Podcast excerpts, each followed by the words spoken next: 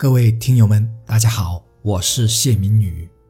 接下来为您分享的内容呢，可能会成为这张专辑里最长的一期节目，主题叫做“逃离北上广，我从广州到河源”。因为这篇内容过长，原先我是不准备录的，但今天当我再次阅读时，我做了一个正式的决定。我决定，无论自己多么业余，多么没信心录好，也要把它录完。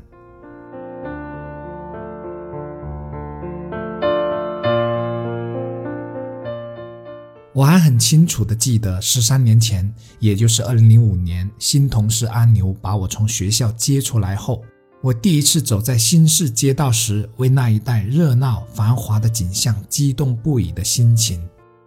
那时乃至十年后的二零幺五年，我都没想到自己最后会离开这座曾立志扎根的大城市广州，而回到这个我曾嫌弃过的小城市河源。初到广州的那几年，因为读书的关系，对广州并不太了解，直到迫不得已走出校园后，才开始真正关注起这座城市，然后喜欢上了它，直到产生难以诠释的热爱。或许我热爱的是它井然有序的地铁交通，或许我热爱的是它完善的公共服务和人文气息，但我最热爱的应该是可以跟着这座城市的节奏一起奋斗的感觉。这种感觉体现在那些高楼林立的写字楼和每天上下班的人群中，那些高楼大厦给了我一种想去站在更高处俯瞰世界的向往。那些繁忙的人群给了我一种不进则退的激励和力争上游的动力。在这里，我不会感到奋斗路上的孤独，因为我能感受到这座城市的人们和我一起为能在这里立足而共勉着。他们和我一样，不得不去努力，因为一旦不努力，就难以承受巨大的生活压力。我喜欢这种催人上进的氛围。我喜欢这种能将人的潜力激发出来的环境。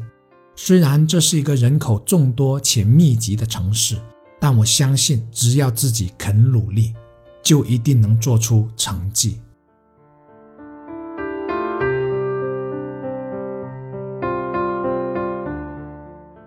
刚从校园出来时，领着每月八百块钱，半年后也只有一千来块钱的薪水，拮据过日。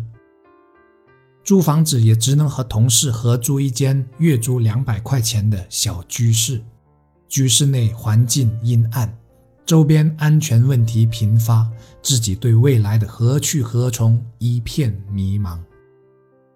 天河区的二沙岛别墅区，也许是第一个给了我憧憬和向往的地方。我向往这种高大上又清幽的居住环境。虽然我那时只住得起最廉价的城中村宿舍，但可能正是这种强烈的对比，才激起了我的羡慕和向往之情。随着事业的发展，同时也因为开始追求更宜居的生活环境，我把家庭和事业转移到了人口相对没那么密集的番禺区。这是我第一次有了逃离人群的心态。这种心态一旦萌发，就开始蔓延。知道接下来几年所感所受都像是他的产物。在番禺区找房子时，我们去了华南碧桂园，这是我第一次进去那么大型且豪华的小区，所以也被当时的我称作富人区。看完位于翠山蓝天的一套房子后，我们就和中介分别了。接着，我们便向着最近的小区巴士站台漫步而去。这一路所见，使二沙岛的景色都变得了黯然。可我面对眼前的这一切时，心里显得是很不自信的。不自信是因为我的骨子里有一个声音不断的对我说：“你不属于这里，你住不起。”那一路我很纠结。我一向比较节俭，所以对我来说，居住这样的环境，住在这样的房子，简直就是一种奢侈的行为。可我实在太喜欢这里了，喜欢这里的绿化环境，喜欢这里的清静优美。坐着巴士离开碧桂园的这一路，我都下不定决心。我感觉自己像极了一个想给自己孩子买一套他很喜欢可却很贵的玩具，而又舍不得掏钱的家长。可差不多走出大门时，我终于严肃地问起了自己：有条件不住好一些，难道你命当如此吗？难道自己就不可以因为住在这里而更加努力吗？于是我便这样住进了这个富人区。直到现在，我都认为是自己曾经对二沙岛别墅区的向往，把我带到了华南碧桂园的翠山蓝天，让我有了和家人到更好的半山别墅散步的这一天。此时，我阳台对面的万达广场还没有开张，北侧的新南大道虽然车比较多，但不至于过于拥堵。小区南侧的兴业大道更是人稀车少。一路顺畅。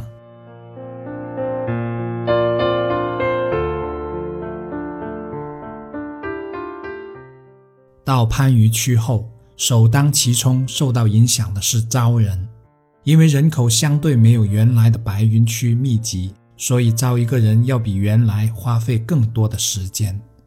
为了招人，为了吸引人才。我用了理念第一、潜力第二、能力第三的独特并且走心的招聘信息，逐渐吸引了附近和外地甚至是外省面试者的关注。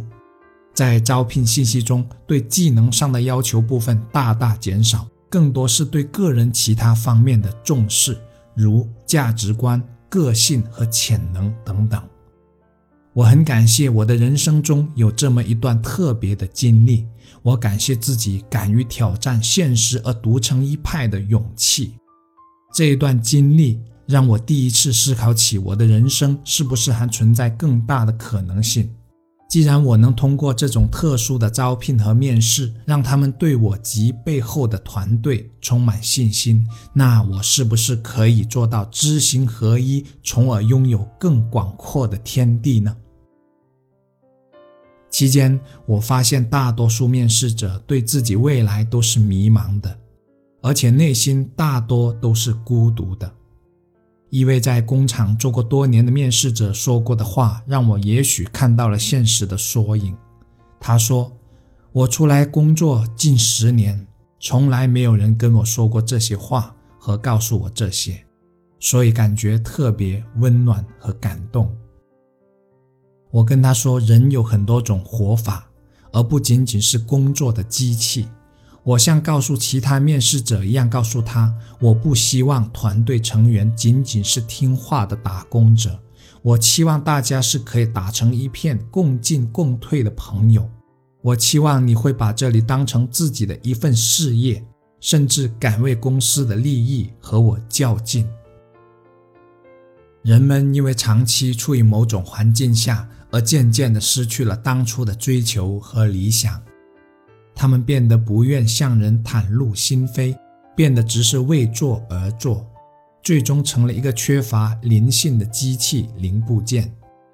他们不再有当初的期盼和激情，他们降低了对环境的要求，他们给自己设了限。在传统的管理模式下，上司和下属是应该有距离的，同事和朋友是不一样的，不要跟人掏心掏肺。工作上听话照做就行，出了错也只是上面部门的问题，我只是一粒棋子，所以孤独是必然的。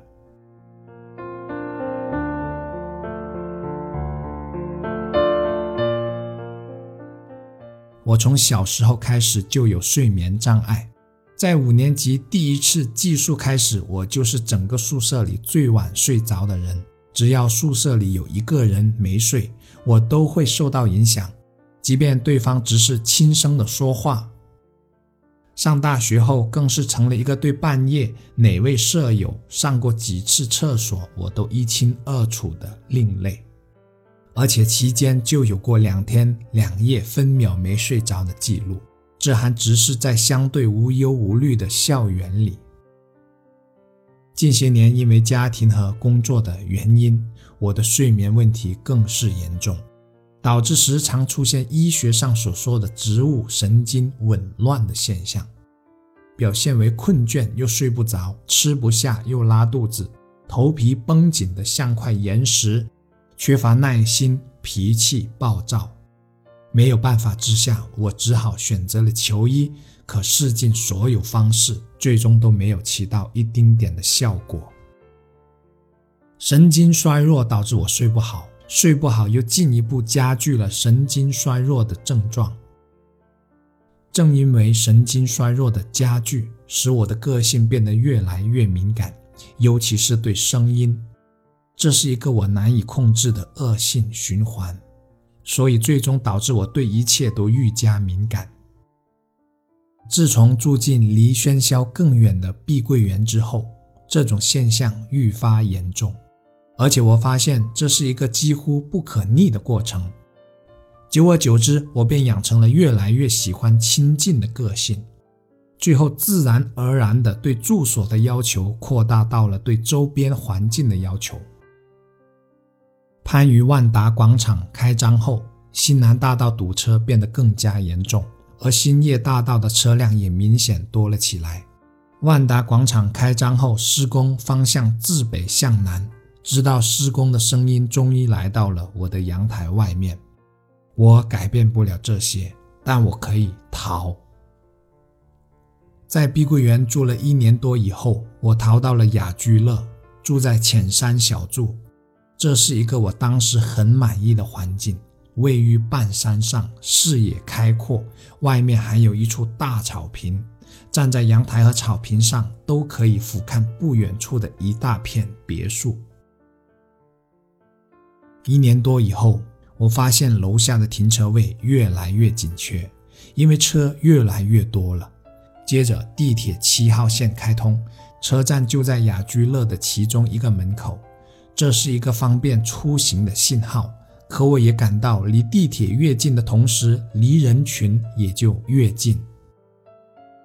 城市的快速发展让每个地方都产生了日新月异的变化，可不知从何时起，我越来越不喜欢这种发展所带来的改变，尤其不喜欢那一片片的绿色的逐渐减少。变化就在诸多讨厌和喜欢中开始了，只等待着其他理由加在天平的另一边，使天平最终发生倾斜。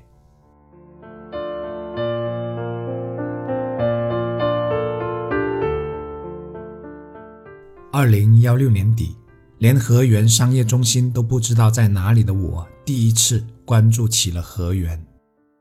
飞速的发展使河源这座小城市已不能再和过去同日而语了，但这只是有形的变化，比如大型广场、公园和楼盘的崛起。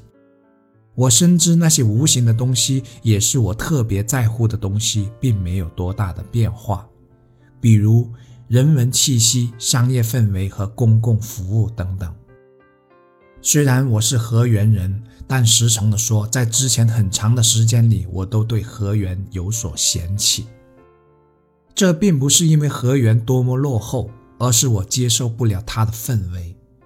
远到刚才所说的差别，近到周围朋友给我的感觉，比如不务正业、投机取巧、好吃懒做、好赌好酒等等，我无法接受，甚至也包容不了年纪轻轻就过着过于安逸。甚至不惜以牺牲自己身体健康为代价去玩乐的人生。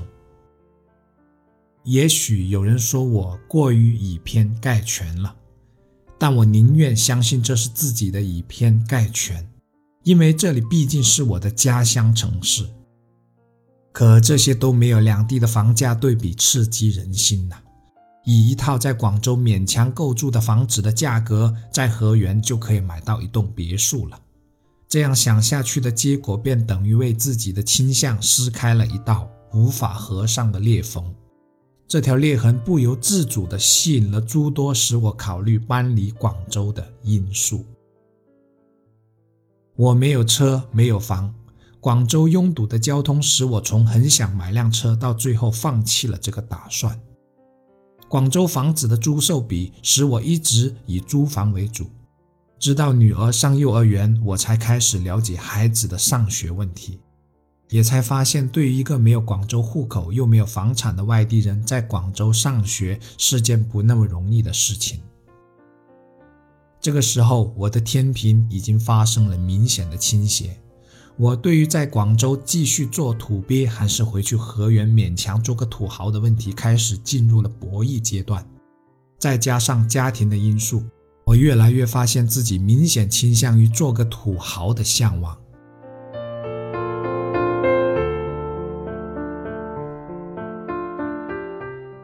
二零幺六年的八月，在度过一年多的业绩低迷期后，我们公司终于迎来了转机。接着业绩扶摇直上，业绩的增长带来的是场地不够用的问题。在临时租用其他地方过渡的几个月后。我们终于将再次搬迁的方案提上了议程。我刚开始考虑的是搬到附近的工业园，在对比之后发现的是租金成本的成倍增加。可如果不是工业园，很难找到能满足我们需求的场地。最后，结合电商行业的特殊性，在充分了解换地方运营是否会对业绩造成影响后。我们正式考虑起将公司搬回河源。对于未来，我仍然有些担忧。担忧之下，是心里对两地得失的一次次权衡。从有形方面衡量，搬到河源全是利，因为场地成本和工资成本会大大降低；可在无形方面，却是值得商榷的。第一个担忧的便是随着地区的再次改变。必然引起人才数量和质量的改变。毕竟一方水土一方人，这是人与环境之间相互影响的结果。河源里大都是本地人，家就在附近，即便丢了工作，也不用担心生活的问题。他们有家做后盾，不像在广州有催人上进的生活压力和整体氛围。河源是小城市，专业性人才缺乏。这也是之前家里人不断劝我搬回河源，可我始终不能做出决定的主要原因之一。第二个担忧便是自己，我担心随着环境的改变，我会变得懒惰、不思进取，变得不再有从前那样的激情。更担心的是自己会变得世俗，而失去更高的人生追求。人是环境的产物，我深知环境对人的影响有多大。从过去团队进进出出的人当中，更是让我看到了环境对人造成的影响有多么的根深蒂固。更可怕的是，这种影响往往是潜移默化之中完成的。再者，我的理念和身边很多人，包括和我的家人都存在着很大的差异，这在从前不怎么长的相处中就已经感受到了。对于人才问题，我先确定了团队的主要成员会不会跟着团队走。很快，这个问题便得到了确认和解决。对于氛围影响人的问题，我告诫自己一定要敢于追求，不迎合他人，不迷失自我，不世俗，不虚伪，坚持初心。二零幺七年四月份，我们正式告别了广州。也正是这个月，我们冲上了行业的顶峰，创造了前所未有的成绩，更是像礼炮的打响为我们的搬迁庆贺一样。未曾想过，这也可能是物极必反的信号，甚至可能是善终的声音。我的信心跟业绩同样达到了顶峰，我为自己和团队感到骄傲，我为终于创造了行业的标杆感到自豪。这不是虚荣心的一次满足，而是实实在在的成就感。是啊，当大多数消费者都说你行的时候，你的未来怎么可能会不行呢？殊不知，这个世界远没有那么简单。五月初，公司正式开始招人，没料到第一个面试者就让我之前的担忧变成了现实。这位比我年轻近十岁的面试者，对安逸和稳定的追求，到达了我过去想象不到的程度。他对自己未来三五年的规划和一个老年人对退休后的规划没什么两样。这种看不到任何上进心的人，我是不敢招的。这也是从前的教训告诉我的。虽然开头不太好，但接下来的面试者让我看到了希望。最后一共四位新成员加入团队，一年多以后的今天仍然在职。他们过去一年的表现使我的担忧变成了意外的惊喜。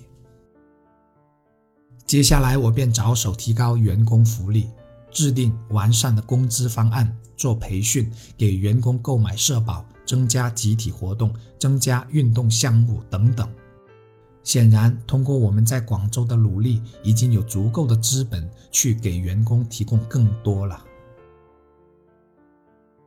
那时候我是自信的，甚至多少有些自负。我以为，既然我们有能力从默默无闻冲到前列，就一定能将这种能力继续发扬光大。殊不知，这个世界的运作比想象中的要复杂的多。没有任何东西能在这种复杂的运作机制中稳定不变。就在我对公司的方方面面工作都做到尽善尽美之后，业绩开始出现了看得见的下滑，接着业绩趋势一发不可收拾。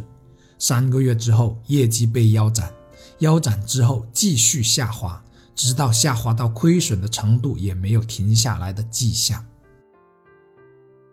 期间，我们想尽了一切办法，可都没能阻止下跌的态势。从数据上分析，下滑趋势的源头正是我们搬迁时的四月底。我向天猫官方和资深的电商讲师求助，可他们给出的都是与搬地方无关的答复。我曾以为2015年步入的业绩低迷期就已经是最难熬的一次。怎么也想不到，这次更加刻骨铭心。团队规模和场地都是前所未有的大，员工福利也是前所未有的好。团队里每一个人的信心和我的信心一样，都前所未有的大。现实就在这么多前所未有的完美前提下一泻千里。我曾自信地以为自己掌握了不败的真理。可现实就在我毫无防备之下，把真理撕得粉碎，一点情面也不留，一点安慰也不给。期间竭尽全力拯救，而好不容易看到的曙光，最终都变成了往更深的黑暗深渊滑落的前兆。对于我这么一个想太多、睡不好的人，难免会承担上更多的负面情绪和压力。在业绩低迷期的胡思乱想之后，我那份逃离的心态已经蔓延到了电商这个行业，也让我第一次有了更深层次的思考。我不甘心那些作假炒作的人骑在我们头上，我不甘心自己都做了十年了，仍然没有真正属于自己的东西，我不甘心我的全部可能性都被埋在这个行业里。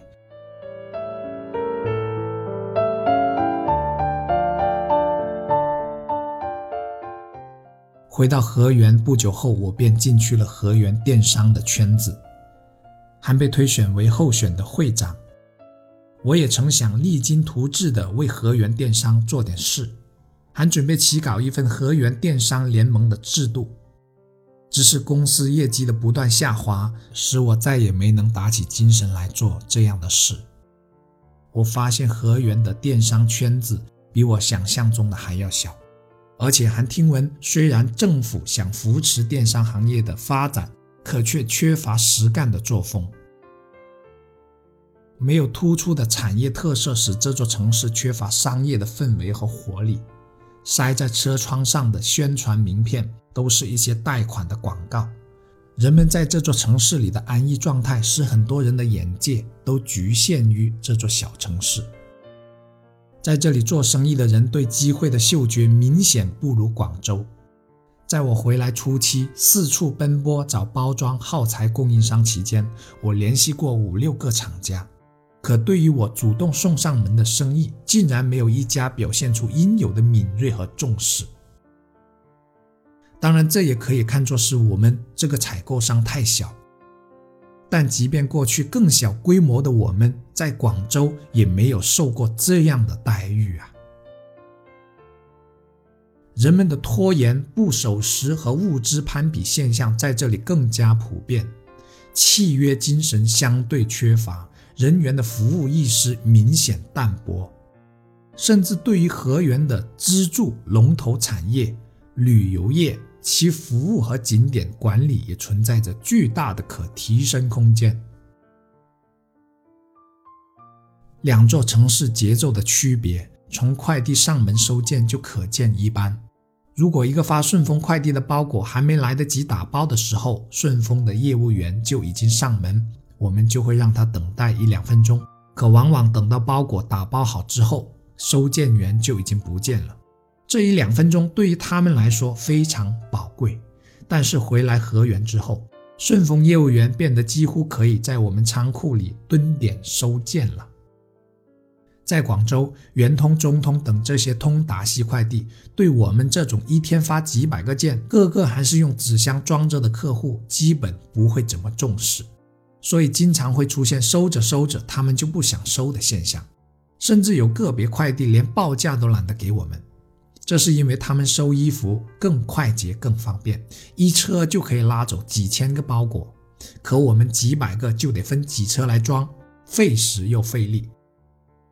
回到河源之后，我们像是从曾经被人看不起的角色，上升到了每家快递争抢的电商大咖，甚至有些快递还说可以免费给我们走一段时间。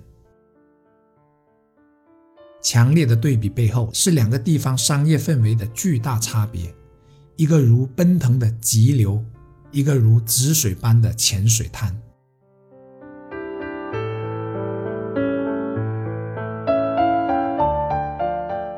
业绩低迷使整个团队都处于人浮于事的状态，团队成员明显已失去了在广州时的激情。每当来到公司看到大家无所事事的样子，我都会感到巨大的压力。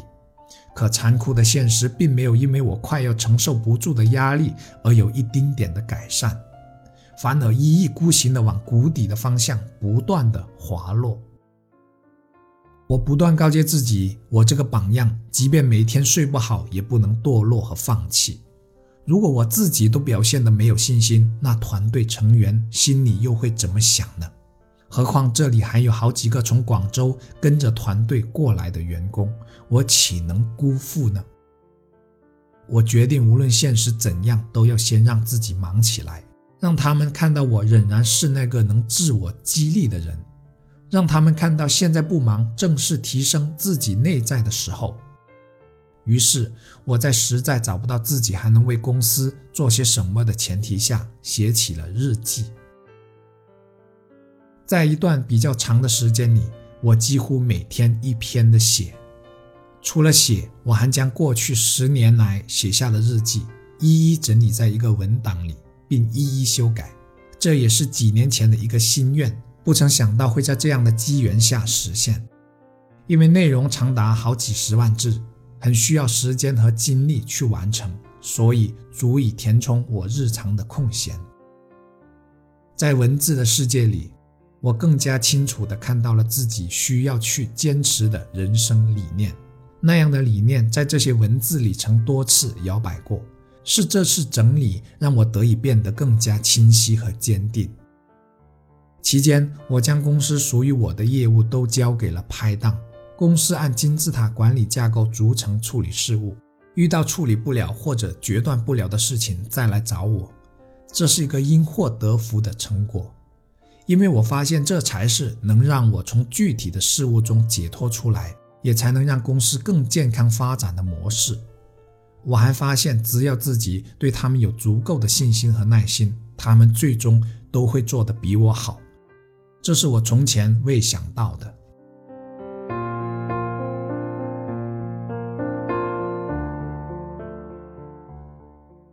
自离开广州后，时间又过去了一年多，如今公司业绩仍然没有恢复到以前的水平，像是一个元气大伤后等待康复的病人一样。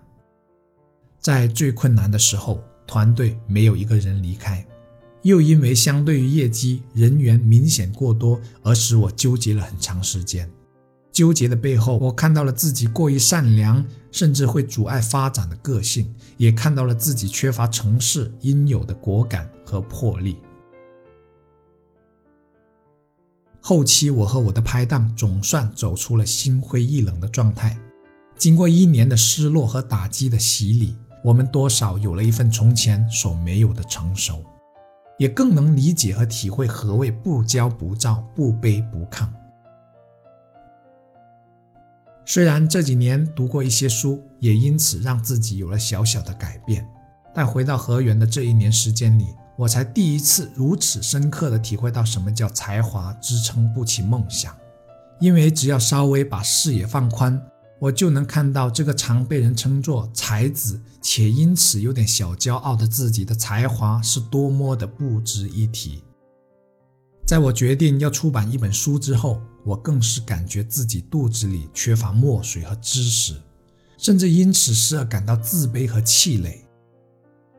我深感是知识限制了我的视野和思维，而视野和思维也将决定我未来的舞台有多大。所以我必须静下心来读书，也因此，我第一次将读书和写作当做了重中之重的事情。